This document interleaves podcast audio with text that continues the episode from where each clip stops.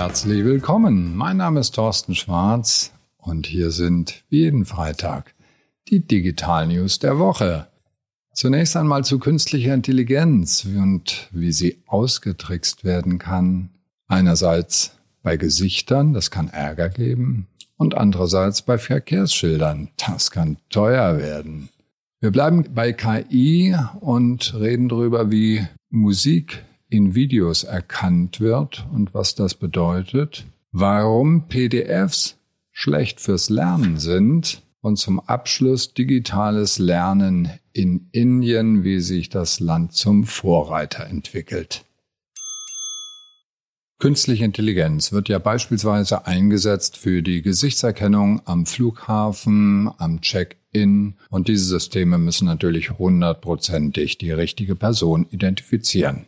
Der KI-Experte Steve Powolny von McAfee hat jetzt aber nachgewiesen, dass das eben nicht so hundertprozentig ist. Er hat Fotos von sich und Fotos von seinem Kollegen in die KI eingefüttert und anschließend ist er in die Gesichtserkennung reingegangen und dieses Programm hat hundertprozentig gesagt, es ist der Kollege.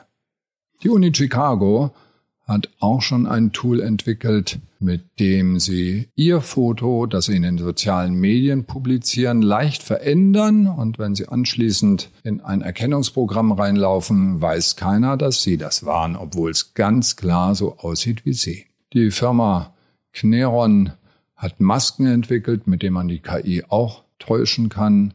Also glauben Sie nichts, was die künstliche Intelligenz erzählt. Künstliche Intelligenz wird auch eingesetzt in selbstfahrenden Autos, damit diese Straßenschilder erkennen können. Können sie aber nicht, hat die Uni Tübingen und das Max-Planck-Institut herausgefunden, indem sie kleine Aufkleber am Straßenrand platziert haben, die dann als Straßenschilder identifiziert wurden, fälschlicherweise. Die KI sieht halt ganz anders als ein Mensch. Die Uni Washington hat schon 2018 Stoppschilder mit kleinen Aufklebern versehen, die dann ein Tempolimit von 45 Meilen pro Stunde vorgegaukelt haben und schon ist man über die Kreuzung gerauscht fatal, was die KI so anstellen kann. Und nun die dritte Meldung zu künstlicher Intelligenz. KI wird eingesetzt, um Musikstücke in Videos zu erkennen. Dieses Audio-Fingerprinting kennen wir alle von der App Shazam.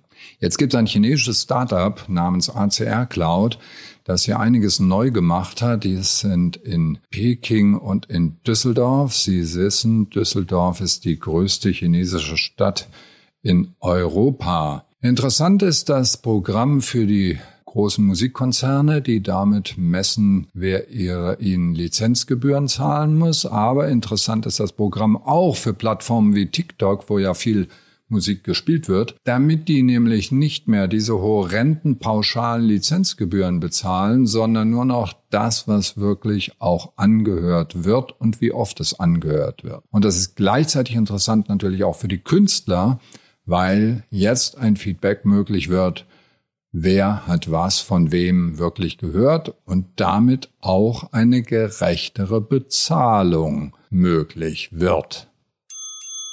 PDFs sind schlecht fürs Lernen. Wir machen noch genau das Gleiche wie vor 500 Jahren, als der Buchdruck erfunden wurde. Dieses Buch packen wir einfach in eine digitale Form namens PDF. Und das ist ein großer Fehler, sagt Jakob Nielsen, der weltweit bekannter Usability-Experte in einem aktuellen Beitrag. Er sagt, es gibt keine Navigation, es gibt keinen Zurückbutton. All die Möglichkeiten der digitalen Kommunikation, die wir auf Webseiten kennen, werden überhaupt nicht genutzt, sondern eine total veraltete Technik wird da eingesetzt und das ist fürs Lernen gar nicht gut. Wir bleiben beim Thema Lernen, aber gehen nach Indien, in den Staat Maharashtra, wo 23 Millionen Schüler demnächst in den Genuss von digitalem Lernen kommen, ohne dafür bezahlen zu müssen. Das neue System, das dort von Google eingeführt wurde, haben bereits 150.000 Lehrer innerhalb der 48 Stunden nachdem es eingeführt wurde, schon sich registriert und genutzt, um mit Google Forms Quiz anzulegen, Tests anzulegen, um mit Google Meet Videoconferencing durchzuführen um Live-Kontakt zu ihren Schülern zu haben und Google Classroom, das eingesetzt wird als Lernumgebung, wo die Lehrer ihren Unterricht bequem organisieren können und wo Schüler ihre Aufgaben bequem verwalten können und abwickeln können. Wir träumen von sowas in Deutschland und träumen wahrscheinlich noch eine ganze Weile weiter, denn hier wird viel zu wenig investiert, weder in Lehrer noch in Schüler, die zum Teil zu wenig Geld haben, um sich die entsprechende Technik auch anzuschaffen und Abgesehen davon, die Methoden, die hier im digitalen Lernen eingesetzt sind, wirklich steinzeitlich sind. Ich wünsche mir, dass das irgendwann mal besser geht. Gestern gab es die ersten Anregungen und ich hoffe, das geht so weiter und wünsche Ihnen ein schönes Wochenende und tschüss bis nächsten Freitag.